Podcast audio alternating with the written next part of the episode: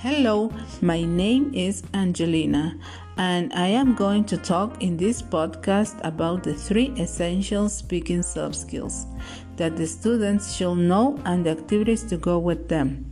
The first sub-skill is to being able to ask to clarification and to check understanding. The activity for this is clarifying and understanding.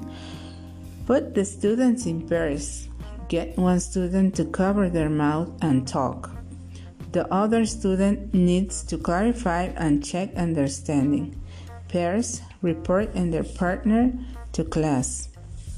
The second sub-skill is agreeing and disagreeing. It's important to some students to know their language, like, in my opinion, I agree with you.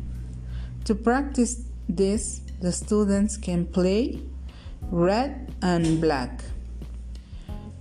Write a list of topics on the board with corresponding numbers.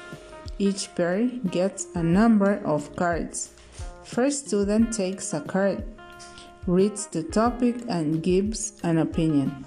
Other student agrees, disagrees due to the color of the own card.